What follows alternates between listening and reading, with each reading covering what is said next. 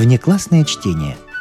Классное чтение для всех вне класса. Не включенные в курс литературы. Неизвестное произведение известных авторов. Гилберт Кит Честертон. Отсутствие мистера Кана.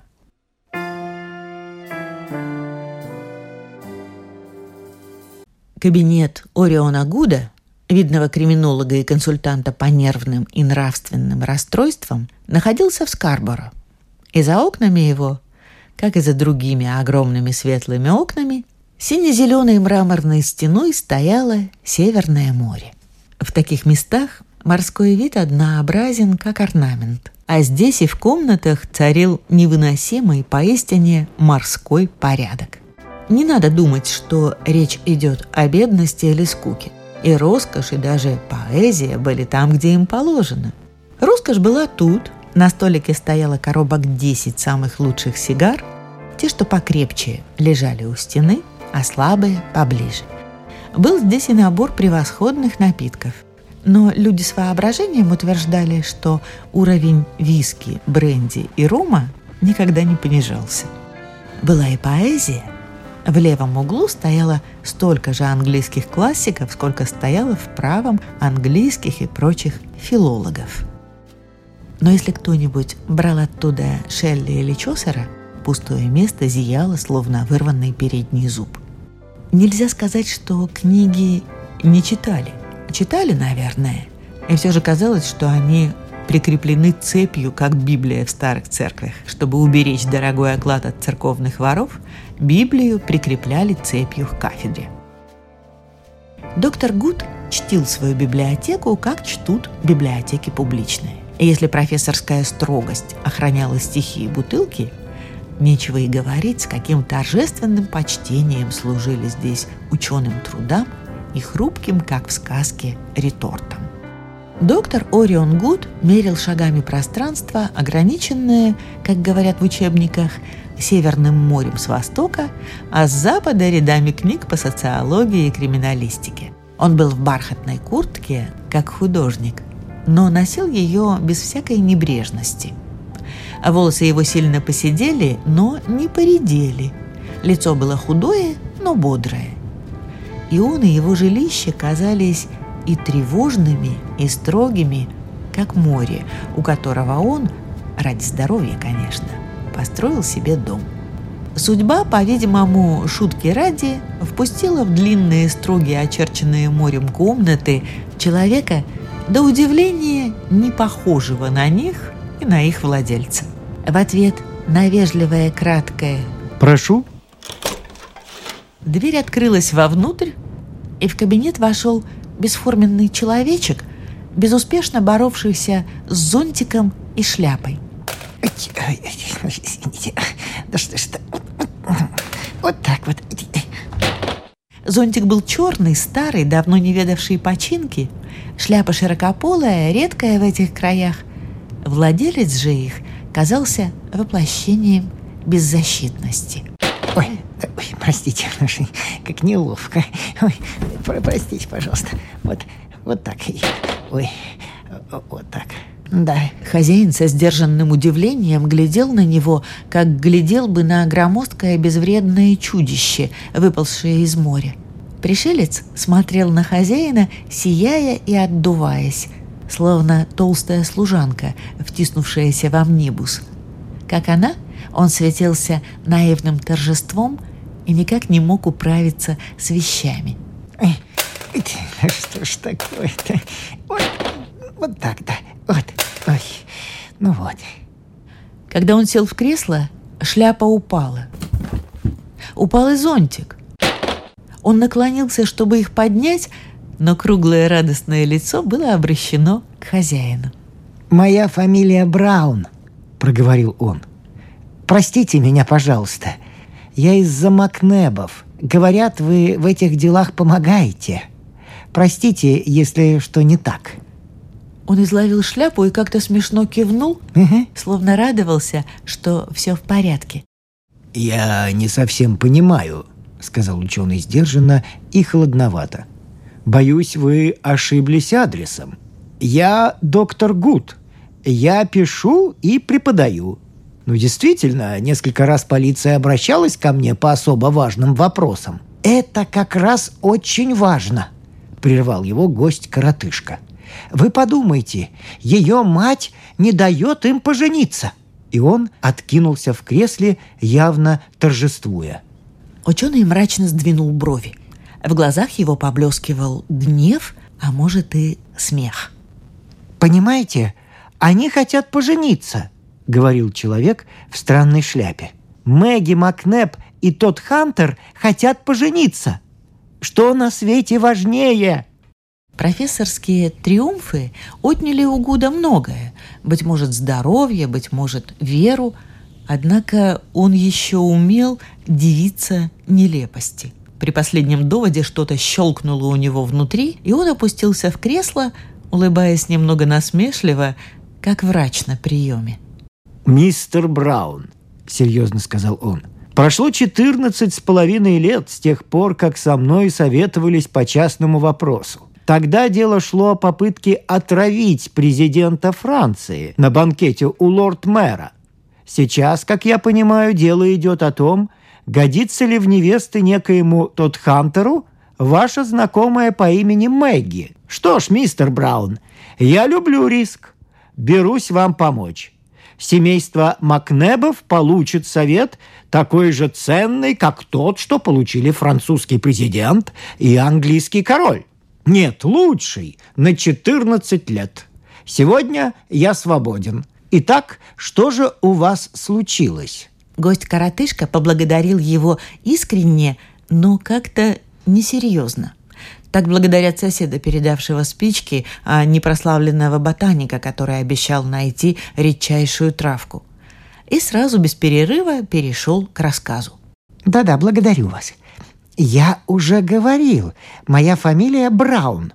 Служу я в католической церковке. Вы ее видели, наверное, там, за мрачными улицами, в северном конце. На самой последней и самой мрачной улице, которая идет вдоль моря, словно плотина, живет одна моя прихожанка, миссис Макнеп, женщина достойная и довольно строптивая. Она сдает комнаты, и у нее есть дочь. И эта дочь, и она, и постояльцы, ну, каждый по-своему прав. Сейчас там только один жилец. Зовут его тот Хантер. С ним еще больше хлопот, чем с другими. Он хочет жениться на дочери. «А дочь?» – спросил Гуд, сильно забавляясь. «Чего же хочет она?» «Ну как чего?» – воскликнул священник и выпрямился в кресле. «Выйти за него, конечно. В том-то и сложность». «Да, загадка страшная», — сказал доктор Гуд. «Джеймс, тот Хантер, — продолжал священник, — человек хороший, насколько мне известно, а известно о нем немного. Он невысокий, смуглый, веселый, ловкий, как обезьяна, бритый, как актер и вежливый, как чичероне. Денег у него хватает, но никому не известно, чем он занимается. Миссис Макнеп, женщина мрачная, уверена, что чем-нибудь ужасным. Скорее всего, делает бомбы. Наверное, бомбы эти очень смирные. Он, бедняга, просто сидит часами в заперти. Он говорит, что это временно. Так надо. До свадьбы все разъяснится. Больше ничего и нету. Но миссис Макнеп твердо знает еще много вещей – но вам ли объяснять, как быстро порастают легендой пути неведения?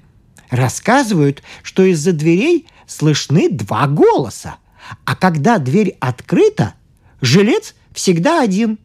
Рассказывают, что человек в цилиндре вышел из тумана, чуть ли не из моря, тихо пересек пляж и садик и говорил с тот Хантером у заднего окна – Кажется, беседа обернулась ссорой. Хозяин захлопнул окно, а гость растворился в тумане. Семья в это верит, но у миссис Макнеп есть и своя версия. Тот, другой, кем бы он ни был, выходит по ночам из сундука, который днем заперт. Как видите, за дверью скрыты чудеса и чудища, достойные тысячи и одной ночи.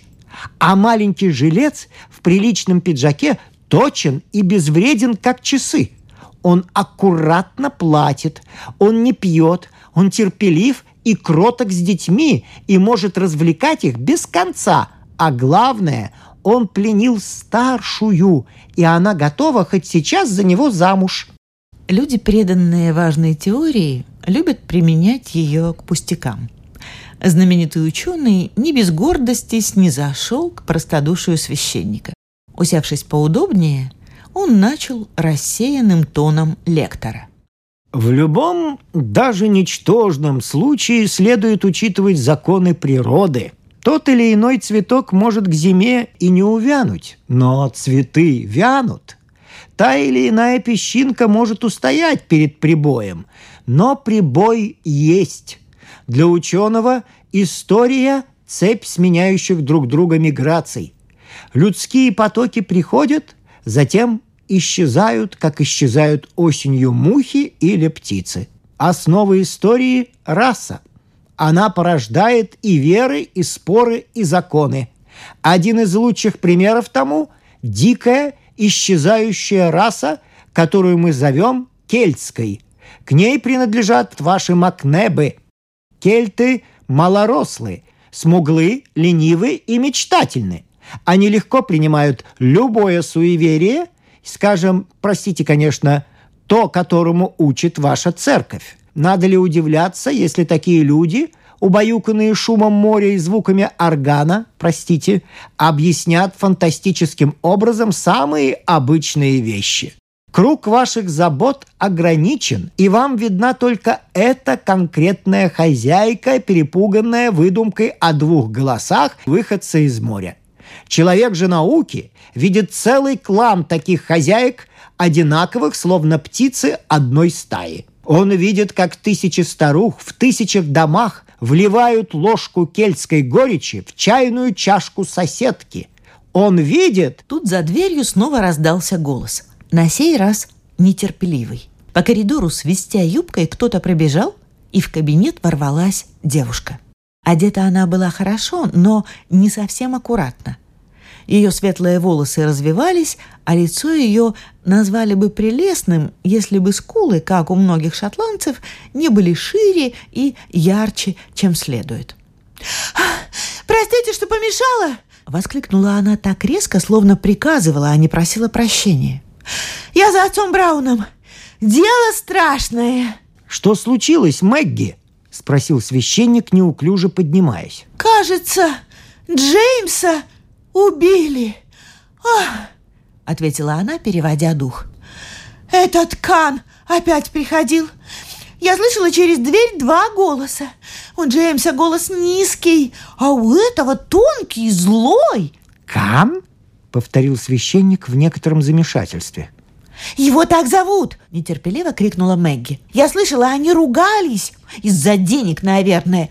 Джеймс говорил все время «Так, так, мистер Кан, нет, мистер Кан, два, три, мистер Кан». «Ай, да что мы болтаем? Идите скорее, еще можно успеть!» «Куда именно?» – спросил ученый, с интересом глядевший на гостью. Почему денежные дела мистера Кана требуют такой срочности? Я хотела выломать дверь и не смогла. Тогда я побежала во двор и влезла на подоконник. В комнате было совершенно темно, вроде бы пусто, но, честное слово, в углу лежал Джеймс. Его отравили.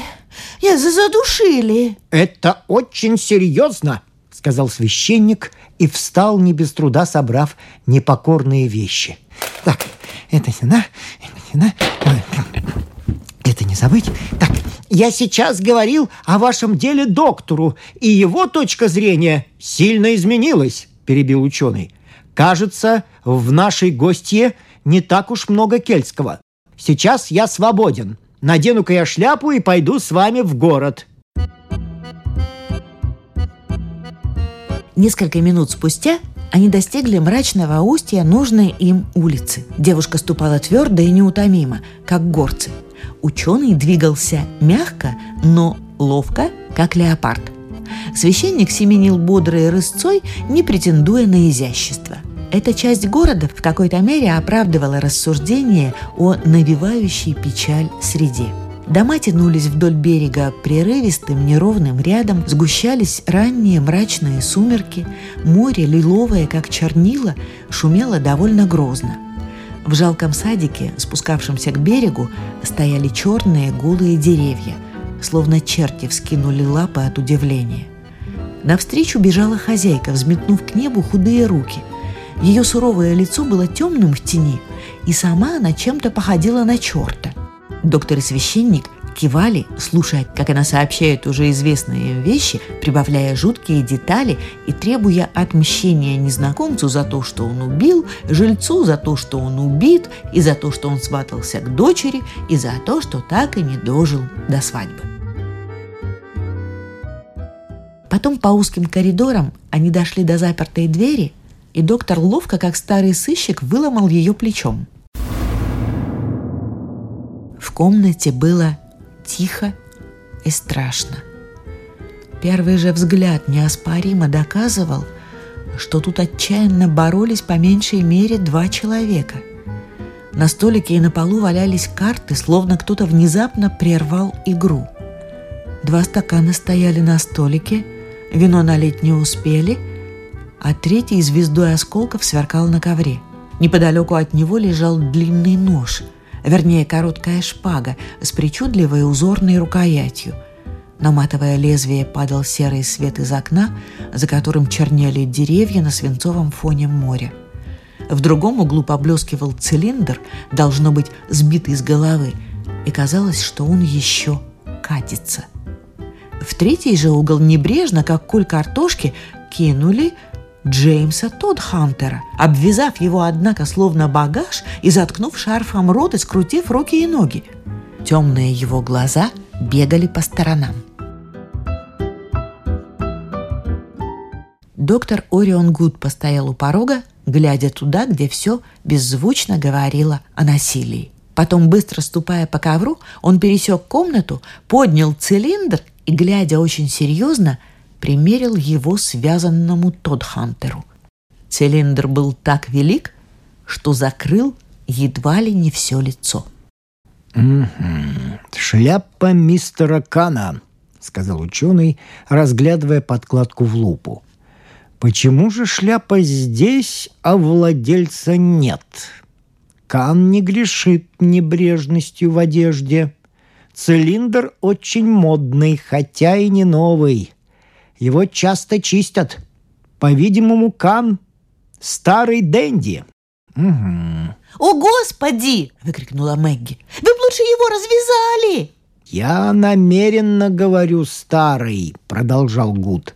«Хотя, быть может, доводы мои немного натянуты. Волосы выпадают у людей по-разному, но все же выпадают, и я бы различил через лупу мелкие волоски. Их нет. Поэтому я и считаю, что мистер Кам лысый. Сопоставим это с высоким резким голосом, который так живо описала мисс Макнеп. Потерпите, мой друг, потерпите. Сопоставим лысый череп с истинно старческой сварливостью, и мы посмеем, мне кажется, сделать свои выводы. Кроме того, мистер Кам подвижен и почти несомненно высок. Я мог бы сослаться на рассказ о высоком человеке в цилиндре, но есть и более точные указания. Стакан разбит, и один из осколков лежит на консоли над камином. Он бы туда не попал, если бы разбился в руке такого невысокого человека, как тот Хантер. Да развяжите вы его, наконец! Да, кстати, не развязать ли его? Вмешался священник. Стаканы говорят не только об этом, продолжал эксперт. Я сказал бы сразу, что мистер Кан лыс или раздражителен не столько от лет, сколько от разгульной жизни. Как известно, тот Хантер тих, скромен, бережлив, он не пьет и не играет. Следовательно, карты и стаканы он припас для данного гостя. Но этого мало. Пьет он или не пьет, вина у него нету. Что же было в стаканах – осмелюсь предположить, что там был бренди или виски, по-видимому, дорогого сорта, и наливал его мистер Кан из своей фляжки. Мы узнаем определенный тип. Человек высокий, немолодой, элегантный, немного потрепанный, игрок и пьяница. Такие люди часто встречаются на обочине общества. «Вот что!» – закричала девушка. «Если вы меня к нему не пустите, я побегу звать полицию!» «Не советовал бы вам, мисс Макнеп», — серьезно сказал Гуд, — «спешить за полицией. Мистер Браун, прошу вас, успокойте своих подопечных. Ради них, не ради меня. Итак, мы знаем главное о мистере Кане. Что же мы знаем о тот Хантере? Три вещи. Он скуповат, он довольно состоятелен, у него есть тайна. Всякому ясно, что именно это характеристика жертвы шантажа. Не менее ясно, что поблекший лоск, дурные привычки и озлобленность – неоспоримые черты шантажиста. Перед вами типичные персонажи трагедии этого типа. С одной стороны, приличный человек, скрывающий что-то, с другой – стареющий стервятник, чующий добычу. Сегодня они встретились и столкнулись, и дело дошло до драки, вернее, до кровопролития. «Да развяжете вы веревки-то!» – упрямо спросила девушка. Доктор Гуд бережно поставил цилиндр на столик и направился к пленнику. Он осмотрел его, даже подвинул и повернул немного, но ответил только «Нет, я не развяжу их, пока полицейские не принесут наручников». Священник, тупо глядевший на ковер, обратил к нему круглое лицо. «Что вы хотите сказать?» — спросил он. Ученый поднял с ковра странную шпагу и, отвечая, внимательно разглядывал ее. «Ваш друг связан», — начал он, — «и вы решаете, что его связал Кан. Связал и сбежал. У меня же четыре возражения. Во-первых, с чего бы такому щеголю оставлять по своей воле цилиндр? М? Во-вторых, он подошел к окну. Это единственный выход, а он заперт изнутри. Хм. В-третьих, на клинке капля крови, а на тот Хантере нет ран. Противник, живой или мертвый, унес эту рану на себе. И, наконец, вспомним то, с чего мы начали. Скорее, жертва шантажа прикончит своего мучителя, чем шантажист зарежет курицу, несущую золотые яйца. Кажется, довольно логично. А веревки? — спросил священник, восхищенный и растерянно глазевший на него. «А, веревки!» — протянул ученый. «Мисс Макнеп очень хотела узнать, почему я не развязываю ее друга. Что ж, отвечу. Потому что он и сам может высвободиться когда угодно». М? «Что?» «Что?» — воскликнули все, удивляясь каждый по-своему. «Я осмотрел узлы», — спокойно пояснил эксперт. К счастью, я в них немного разбираюсь. Криминологам это нужно. Каждый узел завязал он сам. Ни одного не мог сделать посторонний. Уловка умная. Тот Хантер притворился, что жертва он, а не злосчастный Кан, чье тело зарыто в саду или скрыто в камине. Все уныло молчали, становилось темнее. Искривленные морем ветви казались чернее, суше и ближе, словно морские чудища выползли из пучины к последнему акту трагедии, как некогда выполз оттуда загадочный Кан, злодей или жертва, чудище в цилиндре. Смеркалось, словно сумерки, темное зло шантажа – гнуснейшего из преступлений, где подлость покрывает подлость черным пластырем на черной ране. Приветливое и даже смешное лицо коротышки-священника вдруг изменилось. Его искривила гримаса любопытства. Не прежнего детского, а того, с которого начинаются открытия. «Повторите, пожалуйста», смущенно сказал он. «Вы считаете, что мистер Тодхантер сам себя связал и сам развяжет?» «Вот именно!» — ответил ученый. «О, Господи!» — воскликнул священник. «Неужели правда?» Он засеменил по комнате, как кролик, и с новым пристальным вниманием воззрелся на полузакрытое цилиндром лицо. Затем обернул к собравшимся свое лицо, довольно простоватое. «Ну, конечно!» — взволнованно вскричал он. «Разве вы не видите? Да посмотрите на его глаза!» И ученые, и девушка посмотрели и увидели, что верхняя часть лица, не закрытая шарфом, как-то странно кривится. «Да, глаза странные», — заволновалась Мэгги. «Звери! Ему же больно!» «Нет, не то!» — возразил ученый. «Выражение действительно особенное. Я бы сказал, что эти поперечные морщины свидетельствуют о небольшом психологическом сдвиге». «Боже милостивый!» — закричал Браун. «Вы что, вы не видите? Он смеется!» «Смеется?» — повторил доктор. «С чего бы ему смеяться?» «Ну, как вам сказать?» — виновато начал Браун. «Не хочется вас обидеть, но смеется он над вами. Я бы, я бы и сам посмеялся, раз уж все знаю». «Что вы знаете?» — не выдержал Гуд. «Ну, чем он занимается?» — ответил священник. Он семенил по комнате, как-то бессмысленно глядя на вещи и бессмысленно хихикая над каждой, что, естественно, всех раздражало. Сильно смеялся он над черным цилиндром, еще сильнее над осколками, а капля крови чуть не довела его до судорог. Наконец он обернулся к угрюмому Гуду. «Доктор!» — восторженно вскричал он. «Вы великий поэт! Вы словно бог вызвали тварь из небытия! Насколько это чудеснее, чем верность фактам! Да факты просто смешны, просто глупы перед этим!» «Не понимаю», — высокомерно сказал Гуд. «Факты мои неоспоримы, хотя и недостаточны. Я отдаю должное интуиции или, если вам угодно, поэзии только потому, что собраны еще не все детали. Мистера Кана нет, но вот-вот!»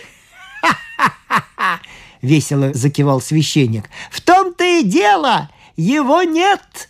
Его совсем нет! Совсем, совершенно!» «Вы хотите сказать, его нет в городе?» — спросил Гуд.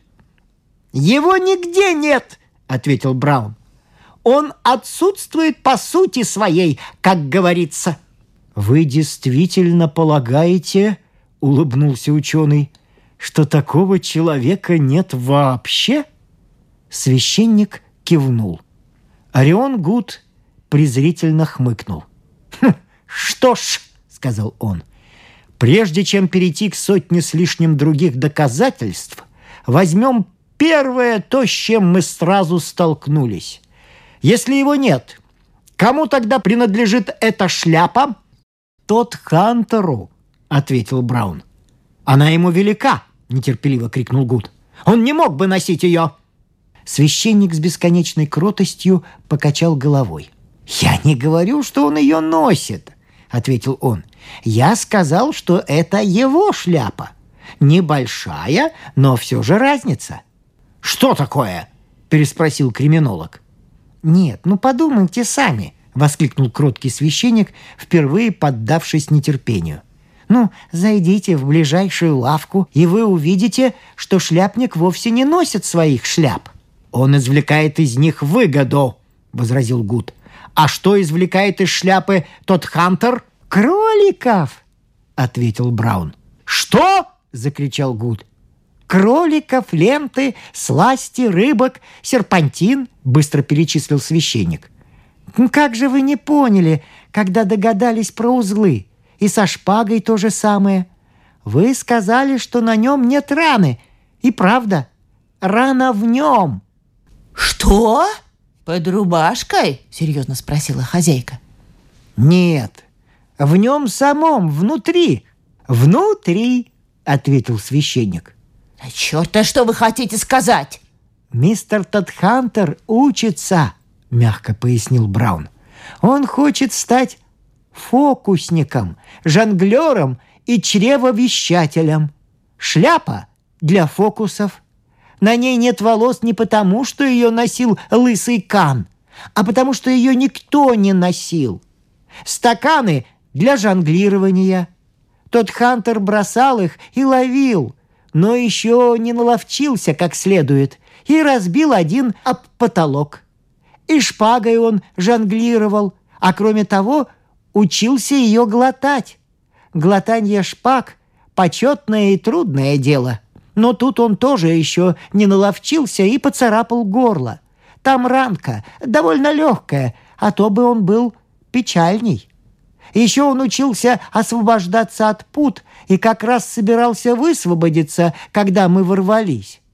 Карты, конечно, для фокусов, а на пол они упали, когда он упражнялся в их метании. Понимаете, он хранил тайну. Фокусникам нельзя иначе. Когда прохожий в цилиндре заглянул в окно, он его прогнал, а люди наговорили таинственного вздора. И мы поверили, что его мучает щеголеватый призрак. «А как же два голоса?» – удивленно спросила Мэгги. «Ну разве вы никогда не видели чревовещателя?» – спросил Браун. «Разве вы не знаете, что он говорит нормально, а отвечает тем тонким скрипучим странным голосом, который вы слышали?» Все долго молчали. Доктор Гуд внимательно смотрел на священника, странно улыбаясь. «Да, вы умны», — сказал он. «Лучше и в книге не напишешь. Только одно вы не объяснили. Имени. Мисс Макнеп ясно слышала. Мистер Кан». Священник по-детски захихикал. «А, это глупее всего.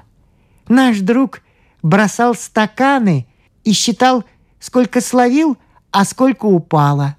Он говорил «раз, два, три, мимо стакан», «раз, два, три, мимо стакан». Секунду стояла тишина, потом все засмеялись.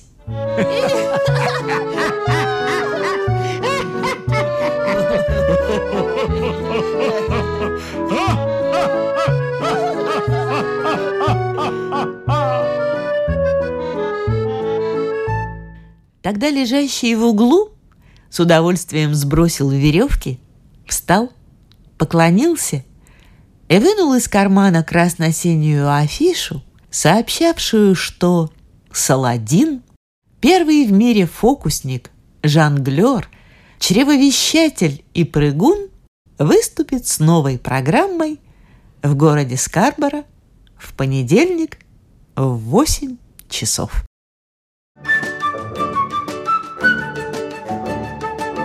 Внеклассное чтение. Классное чтение для всех вне класса. Не включенные в курс литературы.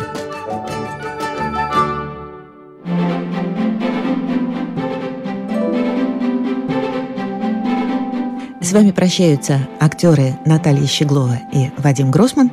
Слушайте нас в Spotify, на платформах CastBox, Apple Podcast и других. Самых маленьких слушателей мы приглашаем побывать в гостях у книжки. Подкаст Латвийского радио 4. А для тех, кого интересует наша женская роль в истории, в подкасте Латвийского радио 4 звучат истории на манжетах.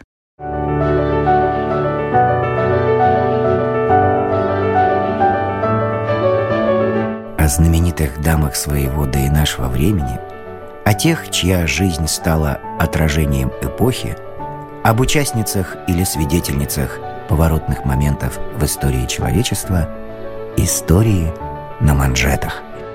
Ссылки на другие подкасты Латвийского радио 4 в гостях у книжки и внеклассное чтение вы найдете в описании этого эпизода. Этот и другие подкасты Латвийского радио 4 в Spotify, а также на платформах CastBox, Apple Podcast и других –